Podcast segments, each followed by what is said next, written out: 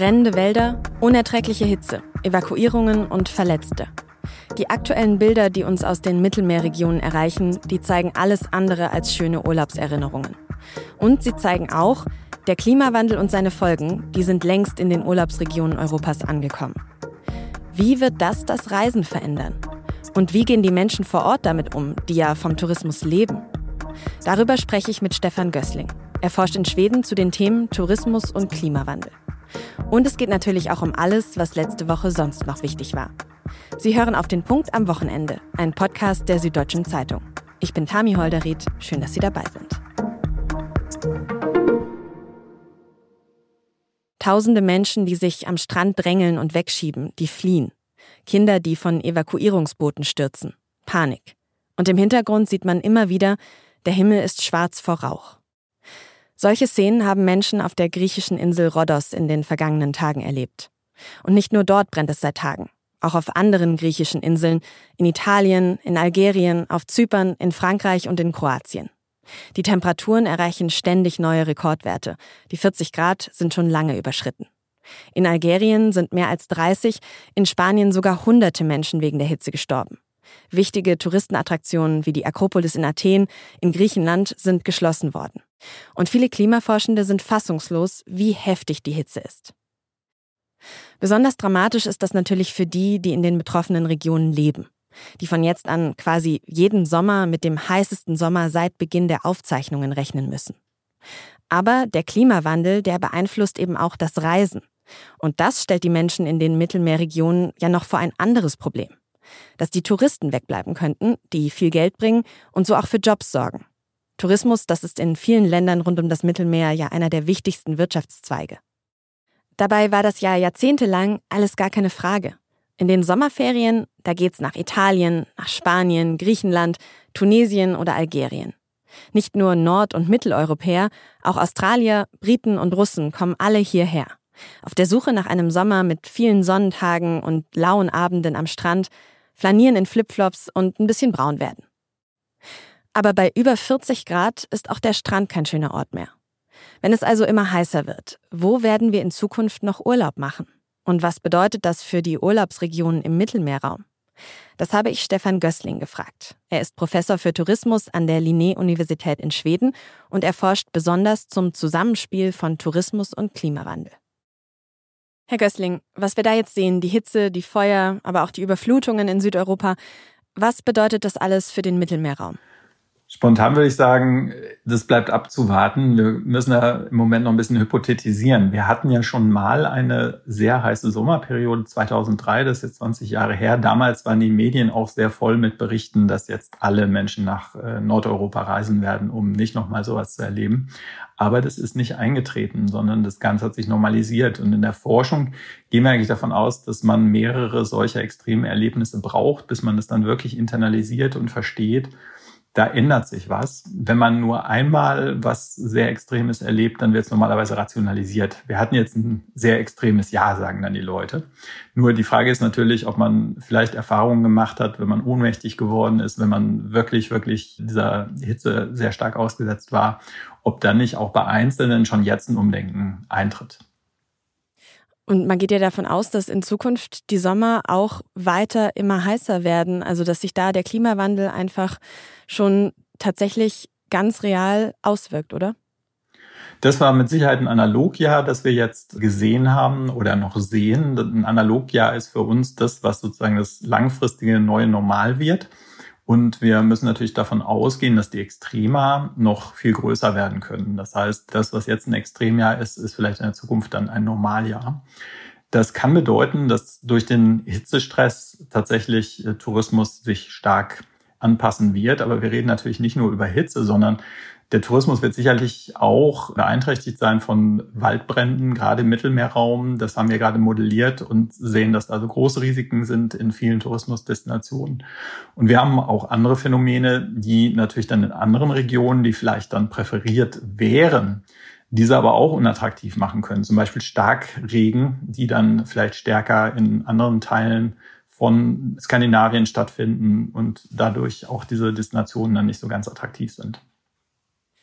Und auch wenn Sie sagen, da ändert sich jetzt vielleicht nicht direkt kurzfristig was am Verhalten der Touristen, aber geht da langfristig dann vielleicht tatsächlich ja eine Art Ära zu Ende, in der man eben ganz klassisch eigentlich immer im Hochsommer in den Süden gefahren ist und sich das jetzt vielleicht ändern wird? Ganz langfristig ist im Tourismus sicherlich nichts mehr. Wir merken ja gerade, wie schnell jetzt der Klimawandel voranschreitet und das, was früher noch ein Problem unserer Kinder zu sein schien, das wird jetzt auch für uns selbst schon ein Problem. Wir merken also wirklich, dass da sehr, sehr massive Verwerfungen schon beginnen sich abzuzeichnen.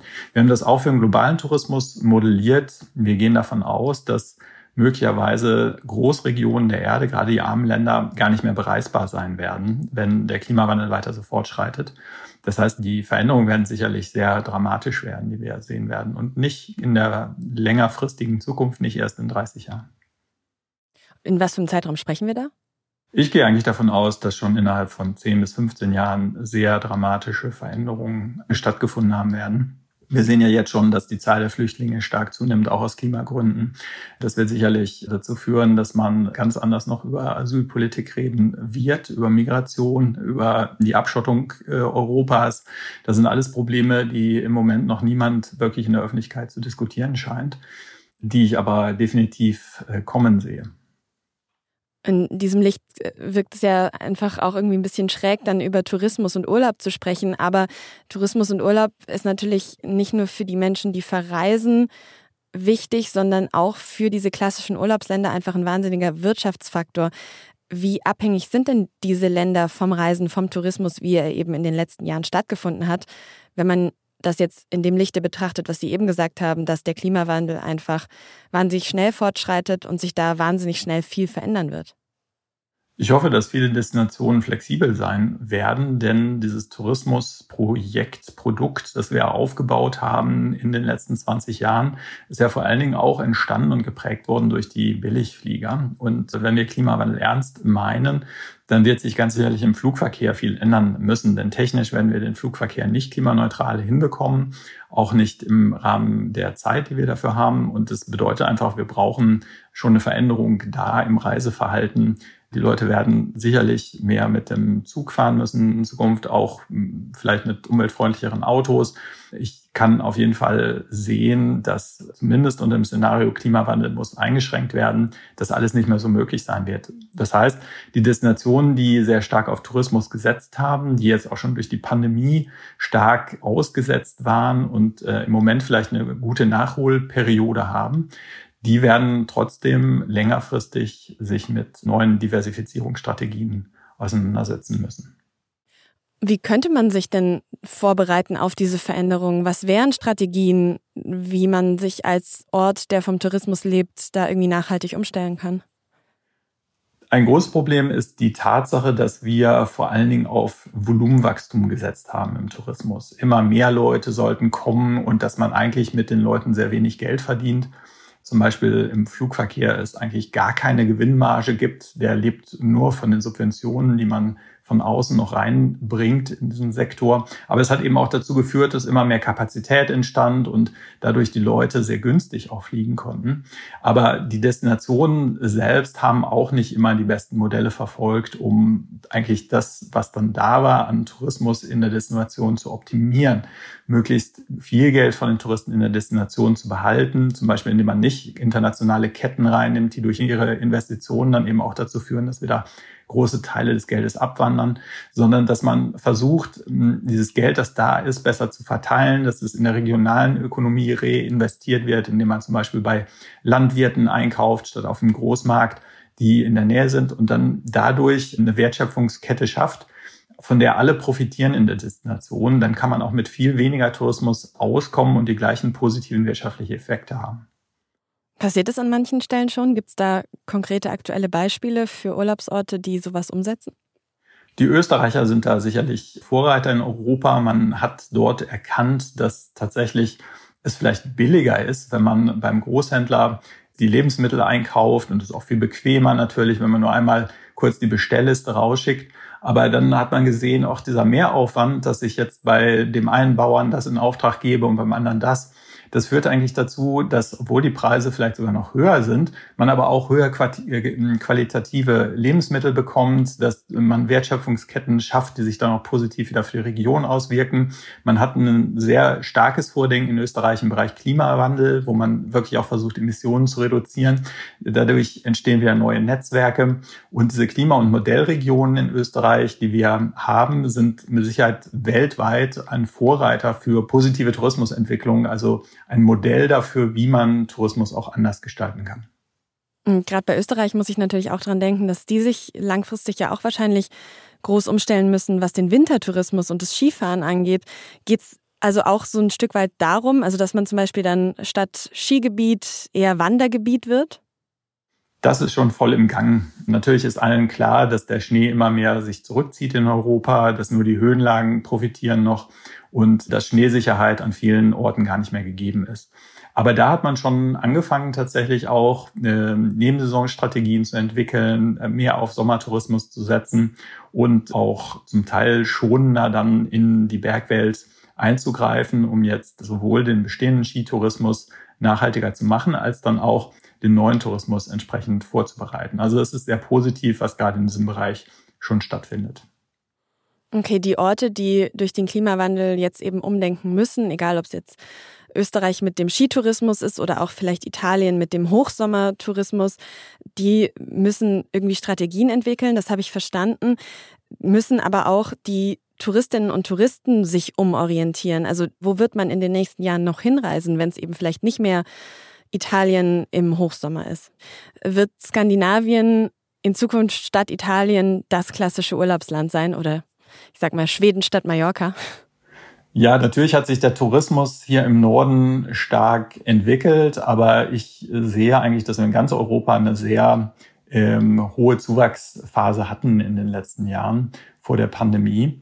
Und äh, von daher glaube ich nicht, dass das jetzt schon irgendwelchen Klima- und vor allen Dingen dann eben Wetterextremerlebnissen geschuldet ist, sondern das ist ein ganz normaler Prozess, der da stattgefunden hat. Ob wir jetzt aufgrund von häufigeren Extremereignissen, aber die kommen ja in ganz unterschiedlicher Form, wir können auch in Skandinavien Waldbrände haben, wir können auch in Skandinavien Starkniederschlagsereignisse haben. Das ist alles noch nicht abzusehen und ähm, ich bin nicht sicher, ob jemand, der die Kultur und das Klima ähm, und äh, eben aber auch die Preise und die Kulinarik äh, des Mittelmeerraums möchte, dass der dann wegen eines einzigen Ereignisses wie wir es im Moment jetzt haben, dann sagt, ich fahre von jetzt an nur noch nach Norden. Das glaube ich eigentlich eher nicht, sondern ich denke, viele werden dann eher versuchen, flexibler zu sein, früher in der Saison zu fahren, später in der Saison zu fahren, sich in der Destination anzupassen, zum, zum Beispiel indem man mittags dann einfach eine Siesta einplant. Solche Strategien könnte ich mir auch vorstellen, dass sie relevanter werden. Also Sie glauben nicht, dass dieses Jahr so eine Art Kipppunkt sein wird oder auch eben so ein großes Umdenken anstoßen wird, weil diese Bilder, die wir da jetzt sehen und auch die, die Berichte von vielen Menschen, die dort jetzt gerade Urlaub gemacht haben, in Griechenland, in Italien, in Spanien, die sind ja schon ja, wahnsinnig bedrückend. Das war auf jeden Fall für viele ein sehr, sehr extremes Ereignis. Und ich kann mir wirklich vorstellen, dass das für Einzelne auch dazu führt, dass man sagt, ich bin jetzt erstmal durch mit dem Juli-Monat äh, im, im Mittelmeer aber es gibt ja im Juli auch einen extrem hohen Druck auf den ganzen Mittelmeerraum. Und wenn jetzt ein Teil von diesen Touristen, wir wissen aus Studien, dass wirklich sehr, sehr extreme Wetterereignisse vorliegen, dass dann nach Befragungen zehn Prozent sagen, wir fahren da nicht wieder hin. Aber es sind eben wirklich nur zehn Prozent, selbst in diesen Extremsituationen. Dann äh, glaube ich nicht, dass wir jetzt eine massive Verschiebung sehen innerhalb von einem Jahr. Aber ähm, es bleibt abzuwarten. Tatsächlich waren ja die Ereignisse, die wir jetzt gerade hatten, wirklich ähm, weit außerhalb dessen, was wir bislang beobachtet haben. Was für eine Rolle spielt denn der Klimawandel für die Touristinnen und Touristen, wenn sie eine Reise ja auswählen, aussuchen, sage ich mal? Ist das schon ein entscheidender Faktor oder wird das zumindest, kann man das beobachten, zum entscheidenden Faktor? in der gesamtdeutschen Bevölkerung gab es eigentlich nach 2018, als wir die starken ähm, äh, Fridays for Future Bewegungen hatten, Greta Thunberg und die Flugscham. Das alles hat sich auf die öffentliche Meinung, die öffentlichen Diskussionen niedergeschlagen. Es gibt einen kleinen Teil der Reisenden, die tatsächlich nur nach Umweltkriterien verreisen, die schon nur eine Reise antreten würden, wenn sie auch mit dem Zug hinkommen zum Beispiel. Das sind sehr positive Veränderungen, aber es gibt auch Leute, die durchaus jetzt nachfragen, ist das Hotel denn überhaupt zertifiziert? Äh, Gibt es denn da auch ein vegetarisches Angebot? Man kann ja an vielen kleinen Stellschrauben das Gesamtsystem beeinflussen. Und ich merke, dass es das immer stärker gibt. Vor allen Dingen aber auch die Forderung an die Politik, endlich mehr zu tun im Bereich Klimawandel.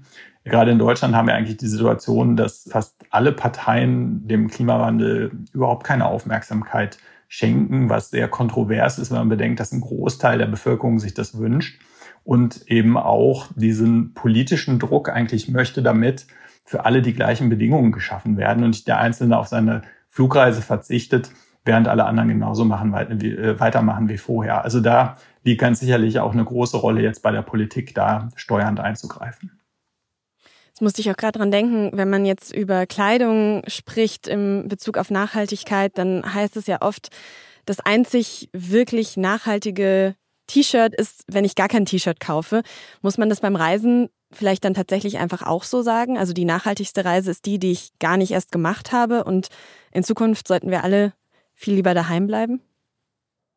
Natürlich muss keiner auf seinen Urlaub verzichten. Natürlich äh, sind wir weiterhin eine der reichsten Regionen der Welt, wo viel möglich ist und bleibt.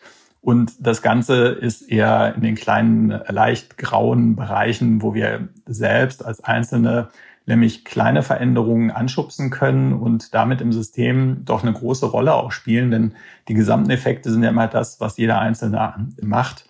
Das heißt, äh, wir alle haben eine große, große Rolle in diesen Veränderungen, indem wir ganz kleine Schrauben eigentlich drehen.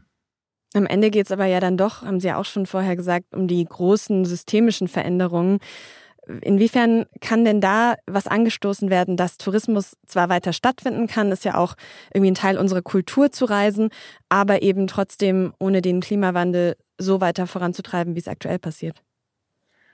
Bei den großen Stellschrauben, äh, die sich zum Beispiel an die Konzerne richten, äh, werden wir nicht ohne Politik vorankommen. Denn nur wenn dort entsprechend viel Druck aufgebaut wird auf die Firmen, dann äh, wird nicht viel passieren. Wir müssen also tatsächlich erstmal einen Konsens haben. Klimawandel ist ernst zu nehmen. Das kann man nicht wegleugnen oder ignorieren oder bestimmten Parteien überlassen, sondern es ist eine Aufgabe der Gesamtpolitik.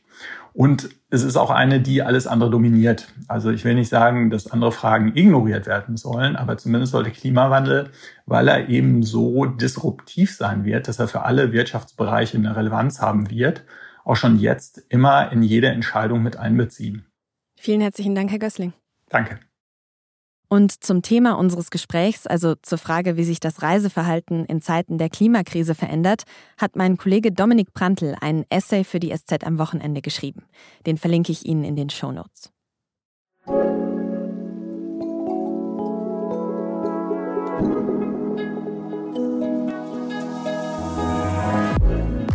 Australien könnte das erste Land der Welt sein, das HIV komplett besiegt. Ja, richtig gehört, komplett besiegt, also so, dass es dort keine neuen Infektionen mit dem Virus und darum auch keine neuen AIDS-Erkrankungen mehr gibt. Diese Nachricht kommt von einer Konferenz der International AIDS Society in Brisbane. Laut der University of New South Wales gab es in Australien nämlich letztes Jahr nur noch 555 neue HIV-Infektionen. Und das sind so wenige, dass die Expertinnen und Experten auf der Konferenz das als monumentalen Meilenstein gefeiert haben. Und viele andere Länder fragen sich jetzt, wie hat Australien das geschafft? Und da geht es wohl vor allem um zwei Punkte. Zum einen sind HIV und AIDS in Australien einfach keine Tabus mehr.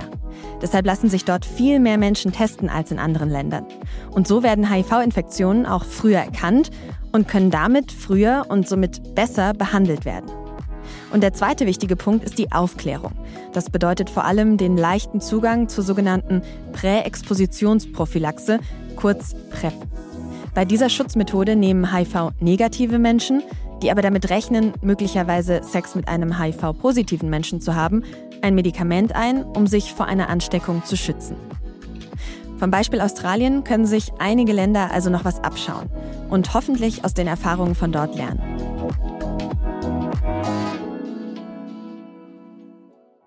Und jetzt alles, was diese Woche sonst noch wichtig war. Wir starten mit einem Blick nach Israel. Da protestieren ja seit Monaten immer wieder tausende Menschen gegen eine umstrittene Justizreform von Premierminister Benjamin Netanyahu. Kritiker sagen, dass die Reform die israelische Justiz entmachten soll und die Gewaltenteilung im Land gefährdet. Am Montag hat das israelische Parlament dann einen wichtigen Teil der Reform offiziell beschlossen. Damit darf das oberste israelische Gericht Entscheidungen der Regierung nicht mehr als unangemessen kippen. Also wenn das Schiff sinkt und das Öl in die Nordsee gelangt und auch die Chemikalien und sonstigen Stoffe, die in den E-Autos sind, dann ist das schon eine Umweltkatastrophe. Da droht uns tatsächlich eine Ölpest. Das hat der Bürgermeister der Nordseeinsel Borkum, Jürgen Ackermann, dem Regionalsender Buten und Binnen gesagt. Das Schiff, von dem er da spricht, ist ein Frachter mit knapp 3800 Autos an Bord. Und der liegt gerade vor der niederländischen Nordseeküste. In der Nacht zum Mittwoch hat es auf dem Schiff plötzlich angefangen zu brennen.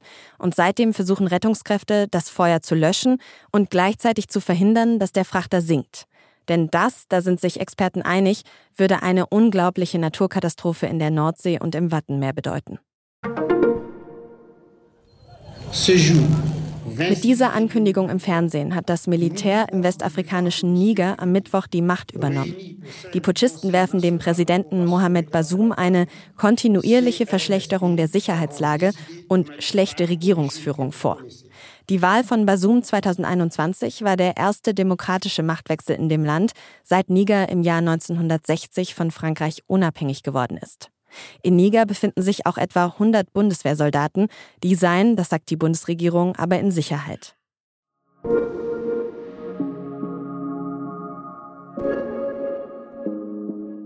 Und was kommende Woche wichtig wird, das weiß meine Kollegin Nadja Tausche, die hat in die Vorplanung geschaut. Hi Nadja. Hi Tammy. Jetzt am Wochenende trifft sich die Bundes-AfD in Magdeburg. Die haben da am Freitag ihren Bundesparteitag abgehalten und ab Samstag findet dann auch noch ihre Europawahlversammlung statt. Deswegen haben viele verschiedene Gruppen das ganze Wochenende über zu Protestaktionen aufgerufen. Und gerade zieht die AfD ja eh ziemlich viel Aufmerksamkeit auf sich, unter anderem weil CDU-Chef Friedrich Merz diese Woche eine Diskussion ausgelöst hat, ob und wenn ja, wie seine Partei auf kommunaler Ebene mit der AfD zusammenarbeiten sollte. Und diese Aufmerksamkeit, die nützt der AfD natürlich ziemlich. Jetzt hast du eben schon gesagt, Samstag ist die Europawahlversammlung und es geht, glaube ich, auch noch am nächsten Wochenende weiter. Was muss man sich denn da genau darunter vorstellen? Was wird da besprochen? Da wählt die AfD ihre Kandidatinnen und Kandidaten für die Europawahl. Die findet ja nächstes Jahr am 9. Juni statt. Und interessant dürfte die Diskussion deshalb sein, weil die Partei sich ja gar nicht darauf einigen kann, ob man überhaupt in der EU bleiben will. Also da wird es bestimmt ziemlich viele Diskussionen um eine einheitliche Linie geben. Darum ging es auch in unserer Auf den Punkt Folge von letztem Freitag, die verlinke ich auch nochmal in den Shownotes dann. Gibt es denn außerdem noch Termine, auf die wir schauen sollten? Ja, kommenden Freitag soll ein Urteil gegen den bekannten Kreml-Kritiker Alexei Nawalny verkündet werden. Der ist ja zurzeit schon inhaftiert, aber jetzt drohen ihm nochmal weitere 20 Jahre im Straflager.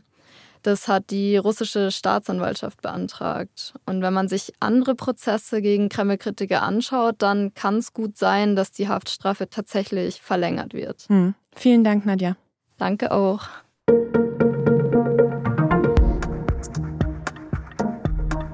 Seit letztem November ist ChatGPT ja frei und öffentlich zugänglich. Und das ist schon total faszinierend. Freunde von mir haben seitdem schon Reisen mit Hilfe von ChatGPT geplant, haben sich Trainingspläne für einen Triathlon erstellen lassen und so weiter. Aber seit künstliche Intelligenz so mitten in unserem Leben angekommen ist, da fragen sich auch viele, welche Regeln braucht KI, vor allem weil sie ja immer besser wird? Und welche Gefahren lauern auch im technischen Fortschritt? Darüber spricht SZ-Kolumnistin Caroline Imke in der aktuellen Folge vom Podcast In aller Ruhe mit Regina Amicht-Quinn. Die ist Sprecherin des Internationalen Zentrums für Ethik und Wissenschaft an der Universität Tübingen. Die Folge verlinke ich Ihnen in den Show Notes. Produziert haben diese Sendung Carlo Sarski und Jakob Anu. Vielen Dank fürs Zuhören, ein schönes Wochenende und bis Montag.